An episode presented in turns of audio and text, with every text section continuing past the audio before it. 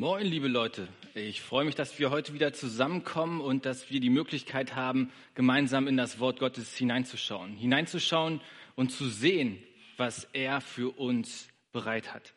Und ich werde fortsetzen im Markus-Evangelium. Ich werde nahtlos daran anknüpfen, was ihr in den letzten Wochen auch mit Karl besprochen habt. Und da werde ich jetzt in den nächsten Wochen einfach auch ähm, mit euch gemeinsam einige Geschichten betrachten.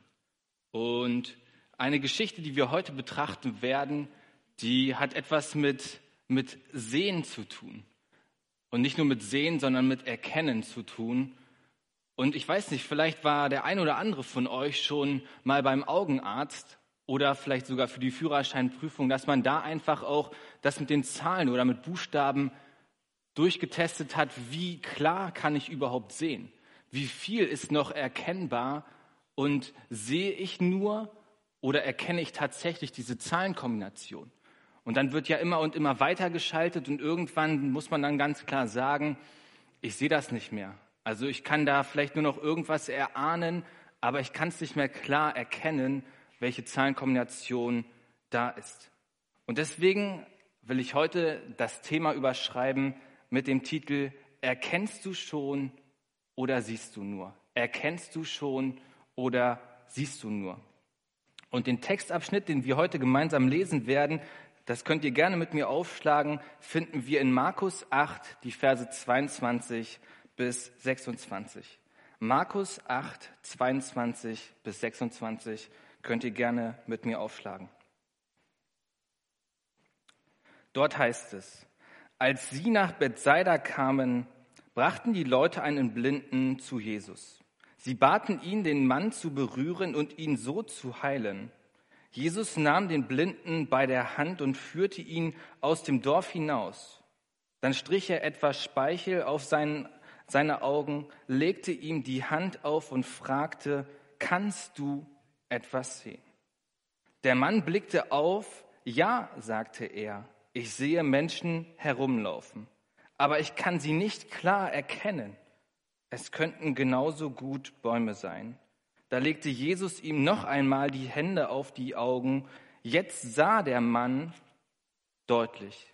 Er war geheilt und konnte alles genau erkennen. Aber Jesus befahl ihm, geh nicht erst in das Dorf zurück, sondern geh gleich nach Hause. In diesem Textabschnitt, was wir jetzt hier gemeinsam auch gelesen haben, geht es um ein Heilungswunder. Es geht um ein Heilungswunder, wo ein Blinder von Jesus die Augen geöffnet bekommt, indem Jesus seine Hände auflegt und er nachher deutlich sehen kann. Und das ist ein Heilungswunder, das sich in der Nähe von Bethsaida zuträgt. Und der Vers 22 ist der Einleitungsvers in diese Geschichte hinein. Deswegen will ich den noch mal ganz gern lesen. Als sie nach Bethsaida kamen, brachten die Leute einen Blinden zu Jesus. Sie baten ihn, den Mann zu berühren und ihn so zu heilen. Bethsaida, was ist das überhaupt für eine Stadt? Es ist eine Stadt in Galiläa. Ähm, es ist an der Westseite von dem See Tiberias. Und es ist auch ein, eine Stadt, die als Haus der Fischerei auch bezeichnet wurde, wo auch einige Fischer, die wir auch kennen, zum Beispiel Philippus, Petrus, aber auch Andreas, hergekommen sind. Und Jesus hat auch unmittelbar in der Nähe von dieser Stadt Wunder getan, die wir auch kennen. Speisung der 5000 zum Beispiel, ein weiterer Blinder, der da in der Nähe geheilt wurde. Das ist zu dieser Stadt zu sagen. Was aber auch noch auffällig ist, dieser Blinde würde von alleine nie zu Jesus Christus finden. Er ist blind, er hat nicht die Möglichkeiten, kontrolliert dahin zu gehen, wo er es tatsächlich auch möchte, sondern er ist auf Hilfe angewiesen.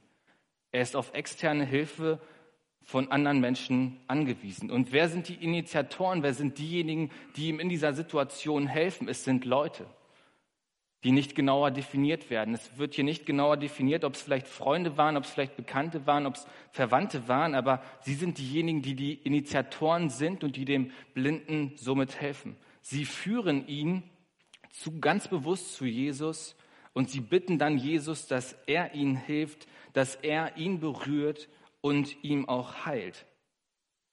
Und ich selbst, ich hatte auch einige Situationen, wo ich in hilflosen Situationen war, wo ich in Situationen hineingekommen bin, wo ich gesagt habe, oh, ähm, das ist jetzt gerade nicht mehr nur von mir abhängig, sondern ich bin in einer hilflosen Situation.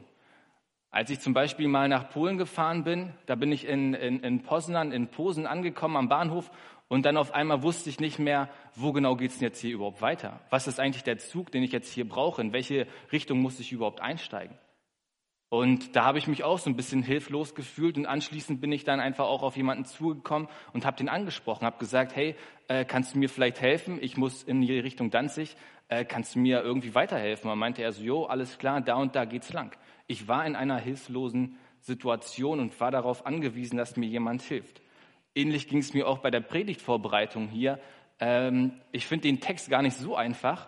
Und da habe ich auch Karl gesagt, Karl, ich brauche deine Hilfe. Wir müssen da gemeinsam miteinander den Text auch nochmal betrachten. Kannst du mir dabei einfach auch helfen? Und so ist das. So kommen wir einfach in hilflosen Situationen oder in Situationen, wo wir auf Hilfe angewiesen sind. Und genauso war es auch bei den Jüngern. Bei den Jüngern war es auch so, dass sie hilflos waren, dass sie perspektivlos waren und dass sie dann aber von Jesus Christus eine völlig neue Perspektive bekommen haben und Hilfestellung bekommen haben. Und dass Christus da gezeigt hat, ich bin der Auferstandene und Lebendige. Und auf den Text möchte ich ganz kurz eingehen. Der Kontext davon ist ähm, Lukas 24, die Verse 29 bis 31. Der Kontext davon ist, dass Jesus Christus auferstanden ist, dass die Jünger die Emmaus-Jünger das aber noch nicht verstanden haben und dass sie todtraurig waren. Und dann will ich ganz gern die Verse ähm, Lukas 24, 29 bis 31 lesen. Deshalb drängten ihn die Jünger, bleibt doch noch über Nacht bei uns. Es ist spät und wird schon dunkel. So ging er mit ihnen ins Haus. Als Jesus sich mit ihnen zum Essen niedergelassen hatte, nahm er das Brot, dankte Gott dafür, brach es in Stücke und gab es ihnen. Da wurden ihnen die Augen geöffnet, es war Jesus. Doch im selben Augenblick verschwand er und sie konnten ihn nicht mehr sehen. Und sie sagten zueinander, hat es uns nicht tief berührt, als er unterwegs mit uns war und uns, und uns die Heilige Schrift erklärte. Sie haben in, dieser, in diesem Moment der Intimität verstanden, Jesus Christus ist da. Sie waren ohne Perspektive, sie waren hilflos da und sie dachten, dass das Kapitel mit Jesus Christus ist vorbei. Und da kommt Jesus hinein in ihre Situation und zeigt ihnen, ich bin der Auferstandene und der Lebendige. Und es gibt von ihm einen Perspektivwechsel. Also ohne Christus haben wir keine Perspektive, aber mit ihm schon. Ich weiß, was er für mich gemacht hat. Ich weiß, was er am Kreuz für mich getan hat und dass ich durch ihn auch angenommen bin. Und deswegen, ich glaube und ich hoffe, dass, dass ihr das auch erkannt habt und dass wir jetzt gemeinsam mit Christus in unserem Leben unterwegs sind. Deswegen lasst uns doch für diejenigen um uns herum diejenigen sein, die Menschen zu Christus führen. Auf ganz unterschiedliche Art und Weise. Zum Beispiel Kaffee und Klamotte, da, das war ziemlich cool. Da haben wir Segenskarten neuerdings, wo wir einfach nur den Menschen so eine Segenskarte mitgeben können und die dann sagen, hey, das ist total cool, äh, vielen Dank dafür. Dass wir auch vielleicht bei der Arbeit Möglichkeiten nach Möglichkeiten Ausschau halten, wo kann ich hier Menschen zu Christus führen? In deinem ganz persönlichen Umfeld, die Kontakte, die du hast. Du hast ein ganz persönliches Netzwerk, das, das ich gar nicht habe. Vielleicht gibt es da gar keine Schnittpunkte überhaupt. Deswegen, du kannst in deinem äh, sozialen Netz unterwegs sein und von Christus erzählen und ich kann das bei anderen Leuten wiederum tun und wir haben aber vielleicht gar nicht so die Möglichkeit, dass das sich auch überschneidet. Und lasst uns dann diejenigen sein, die Christus bitten, dass die Menschen ihn erkennen. Dass sie an ihn gläubig werden, dass sie zu ihm kommen und dass sie geistlich sehend werden. Und bete dafür konkrete Möglichkeiten, dass wir ganz bewusst auch so in den Tag starten und sagen, Herr, schenk du mir heute Möglichkeiten. Ich will ganz bewusst auch dein Jünger sein. Ich will Menschen zu dir führen und Licht sein in dieser dunklen, finsteren Welt und irgendwo Hoffnung hineinbringen in ihre Situation. Deswegen führe Menschen zu Jesus und bete, dass sie ihn erkennen. Führe Menschen zu Jesus und bete, dass sie ihn erkennen. Wir gehen weiter im Text, Markus 8, Vers 23 bis 25. Jesus nahm den Blinden bei der Hand und führte ihn aus dem Dorf hinaus. Dann strich er etwas Speichel auf seine Augen, legte ihm die Hände auf und fragte, kannst du etwas sehen? Der Mann blickte auf, ja, sagte er, ich sehe Menschen herumlaufen, aber ich kann sie nicht klar erkennen. Es könnten genauso gut Bäume sein. Da legte Jesus ihm noch einmal die, die Hände auf die Augen. Jetzt sah der Mann deutlich, er war geheilt und konnte alles genau erkennen. Was wir hier sehen, sind physische Berührungen, die für einen Blinden enorm wichtig sind. Ein Blinder, klar, er, er, kann nicht sehen, er ist darauf angewiesen, dass jemand ihn vielleicht bei der Hand nimmt. Und genau das macht hier auch Jesus. Wenn wir darauf achten, was genau macht hier Jesus, er nimmt ihn an die Hand, er führt ihn, er tut Speichel auf seine Augen, er ähm, ja, legt ihm die Hand auf. Jesus geht auf diesen einzelnen Menschen ganz konkret und ganz bewusst ein. Er kümmert sich um ihn und er schafft Raum, wo persönliche Begegnung möglich ist. Wo wird das ganz deutlich? Indem er ihn aus dieser Menge herausnimmt und ganz bewusst an einen einsamen Ort mit ihm geht. Dort schafft er Raum der Begegnung. Und wir sehen einige Parallelen, die wir auch unmittelbar davor, äh, davor ein Heilungswunder haben, wo es um einen Taubstumm geht, in Markus 7, 31 bis 37. Und dort will ich ganz gern die Verse 33 und 35 erwähnen. Die Verse 33 bis 35, die Heilung des Taubstummen. Jesus führte den Kranken von der Menschenmenge weg er legte seine Finger in die Ohren des Mannes, berührte dessen Zunge mit Speichel, sah auf zum Himmel, seufzte und sagte, Ephata, das heißt, öffne dich. Im selben Augenblick wurde dem Taubstumm die Ohren geöffnet und die Zunge gelöst, sodass er wieder hören und normal sprechen konnte. Jesus legt seinen Finger in die Ohren und berührt die Zunge mit Speichel, blickt auf zum Himmel, seufzt und spricht Ephata, öffne dich. Jesus begegnet jedem Menschen ganz äh, individuell auf seine Art und Weise, wie es möglich ist. Dieser Mensch, äh, sowohl in dieser Geschichte, die wir betrachtet haben, als auch die weitere Heilung, die wir aus Markus 7 betrachtet haben, sind darauf angewiesen, dass physische Berührungen möglich werden. Und genau da geht Jesus Christus hinein und genau das tut er dann einfach auch. Jesus begegnet jedem Menschen ganz individuell. Wie ist es jetzt bei Markus 8, bei dem Text, den wir hier lesen? Es ist ein einmaliges Wunder, das wir in den Evangelien haben. Normalerweise ist es so, dass sofort vollständig geheilt wird. Sofort, wenn Jesus Christus Menschen heilt, werden sie automatisch auch geheilt. Also von ihm ausgehend und dann sofort sind sie völlig geheilt. Normalerweise fragt Jesus nicht, ob und wie groß die Wirkung war. Zum Beispiel äh, merken wir das bei der Frau, die nur sein Gewand berührt. Es wird sehr deutlich, ähm, dass von ihm Kraft ausgegangen ist und er fragt, wer hat mich gerade berührt? Und aufgrund deines Glaubens bist du geheilt. Wie ist das aber hier in diesem Heilungswunder? In dem Heilungswunder ist das ganz anders. Wir sehen, Jesus fragt nach. Jesus fragt nach, ob er sehen kann und wir sehen, dass er zweimal die Hände aufgelegt hat. Und die, die Frage, die sich da irgendwo stellt, warum ist das überhaupt der Fall? Warum tut das Jesus Christus so? Ist, ist Jesus Christus da die Kraft ausgegangen? Ich denke nicht. Jesus ist derjenige, der allmächtig ist, ist derjenige, der alles in seinen Händen hält und er ist derjenige, der alles kann. Deswegen muss irgendwo ein anderer Grund dahinter stecken. Jesus will den, Mal, den Mann heilen und er will ihm Hoffnung schenken und er will ihm auch die Augen öffnen für die Realität. Aber er will auch anhand des Wunders eine weitere Sache für uns alle und für die Jünger und die Pharisäer in diesem Kontext deutlich machen. Deswegen gibt es hier eine zweifache Bedeutung. Für den Mann, der in dieser Situation ist, ist es so, dass sich die Realität komplett ändert, dass er durch Jesus Christus geheilt wird. Das ist eine Bedeutung. Aber für die andere Bedeutung ist es so, dass es symbolisch gemeint ist für die Pharisäer und die Jünger. Und dafür, um das näher zu verstehen, müssen wir auf den Kontext ein bisschen eingehen. Ähm, der Kontext ist so, dass es ein Heilungswunder ist, das sich am Abschluss des dritten Hauptteils von dem Markus-Evangelium befindet. Und in dem dritten Hauptteil haben wir viele unterschiedliche Wunder erlebt. Zum Beispiel gibt es da die Speisung der 5000, Jesus geht auf dem Wasser, die Heilung des, des Taubstumms, was wir hier selber auch betrachtet haben. Und trotzdem ist es so, dass die Jünger noch nicht alles erkennen. Das lesen wir in Markus 8, 18. Da sagt Jesus zu, zu den Jüngern, ihr habt doch Augen, warum seht ihr nicht? Und ihr habt Ohren, warum hört ihr nicht?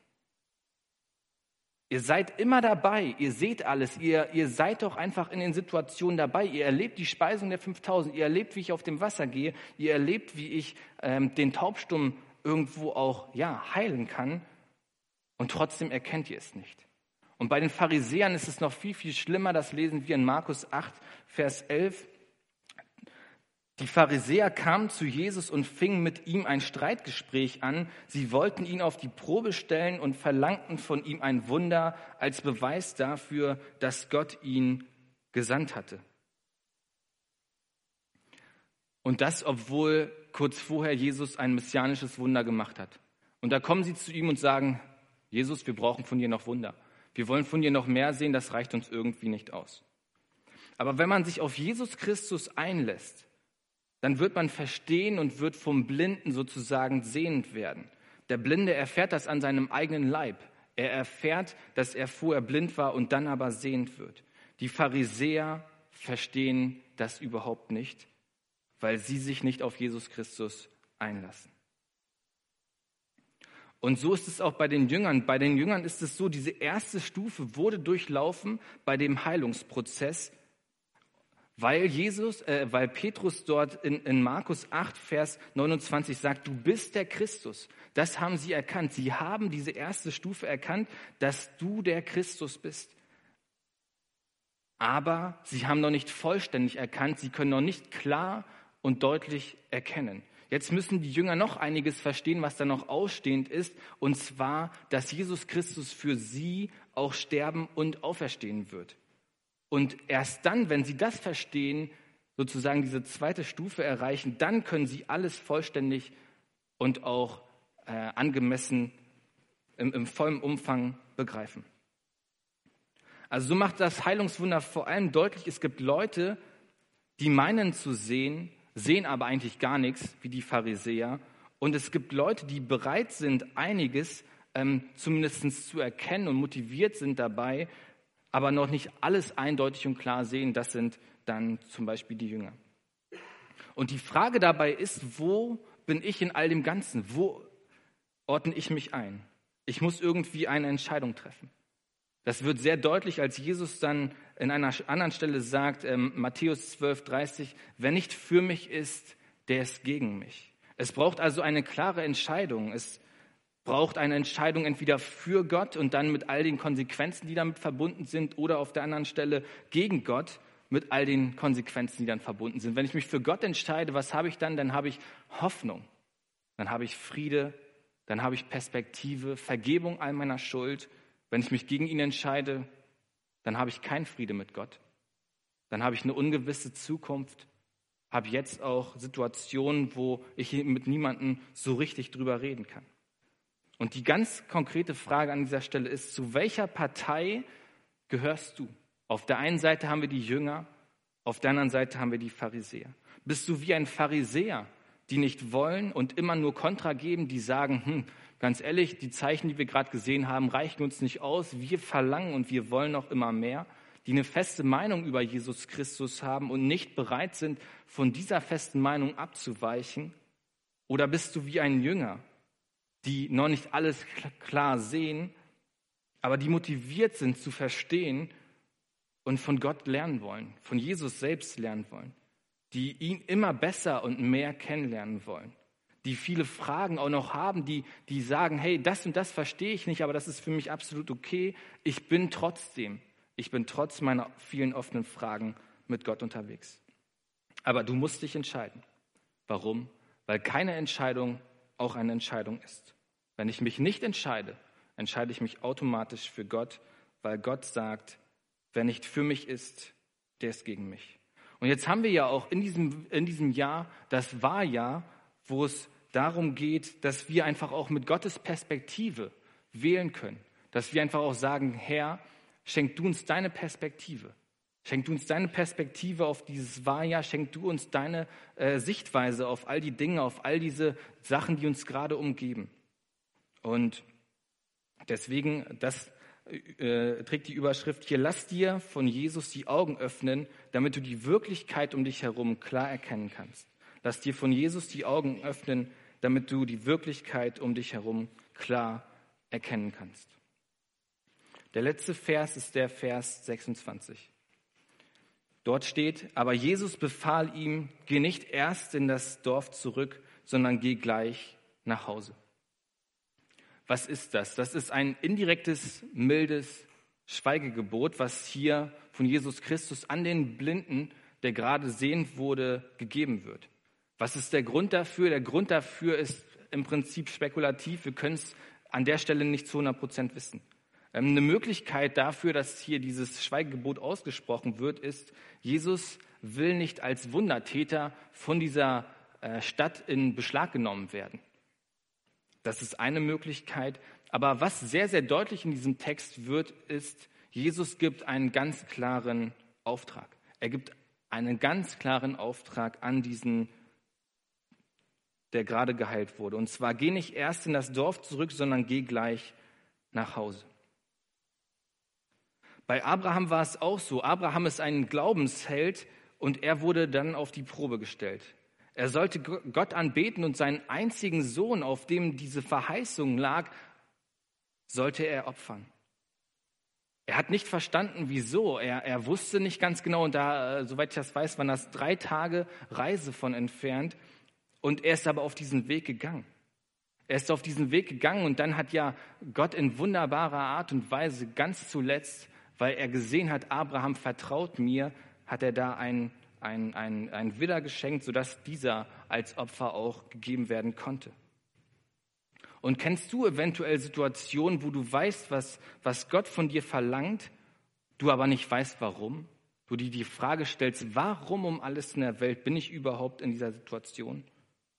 Vielleicht bist du aktuell in einer ähnlich schwierigen Situation, vielleicht bei der Kindererziehung, dass du dir die Frage stellst, meine Güte, was passiert hier gerade überhaupt mich, äh, um mich herum? Vielleicht hast du Stress in deiner Familie, vielleicht hast du schwere Krankheiten, vielleicht irgendwelche Süchte und du stellst dir echt die Frage, warum, warum um alles in der Welt passiert das gerade um mich? Aber da wird Gehorsam und Treue deutlich. Da braucht es Mut und Vertrauen zu sagen, Herr, ich gehe deinen Weg. Ich gehe deinen Weg. Da, wo du hingehst, da gehe ich mit. Da, wo du stehen bleibst, bleibe ich stehen. Und ich warte einfach nur darauf, was du mir auch sagen willst. Und gibst du dich damit zufrieden, wenn auch mal hier und an der einen oder anderen Stelle eventuell das Warum und die, die Antwort auf das Warum fehlt? Du aber trotzdem sagen kannst, hey, das gehört gerade dazu, ich gehe einfach durch. Ohne die Antwort da von Gott auch zu bekommen. Egal wie steinig und egal wie schwer der Weg ist, ich werde diesen gehen. Aber nicht ich, da, nicht ich alleine, sondern wir gemeinsam mit Jesus Christus. Nicht du alleine, sondern Christus mit dir. Wenn wir immer nur sagen, ich muss durch die Situation, ich muss das schaffen, dann ist das eine absolute Lüge. Warum? Weil Christus mit uns in jeder einzelnen Situation dabei ist. Wir sind mit ihm unterwegs. Du und Christus. Wir müssen durch diese Situation gehen. Christus und du. Und genau das ist der Weg, den wir auch gehen wollen. Nicht alleine durch die Situation hindurch, sondern wir mit Christus. Unabhängig davon, ob wir eine Beantwortung haben der Frage, warum. Warum passiert das gerade? Deswegen gehe Wege, die Gott dir zeigt, obwohl du sie noch nicht verstehst. Gehe Wege, die Gott dir zeigt, obwohl du sie noch nicht verstehst. Ich möchte zum Abschluss kommen. Was haben wir heute überhaupt betrachtet? Wir haben heute betrachtet, dass es ein Heilungswunder gab, wo Leute einen Blinden zu Jesus Christus bringen. Wir haben heute betrachtet, wie Jesus auf wundersame, aber auch außergewöhnliche Art und Weise, ähm, was sich nur einmal in den Evangelien zugetragen hat, den Menschen heilt.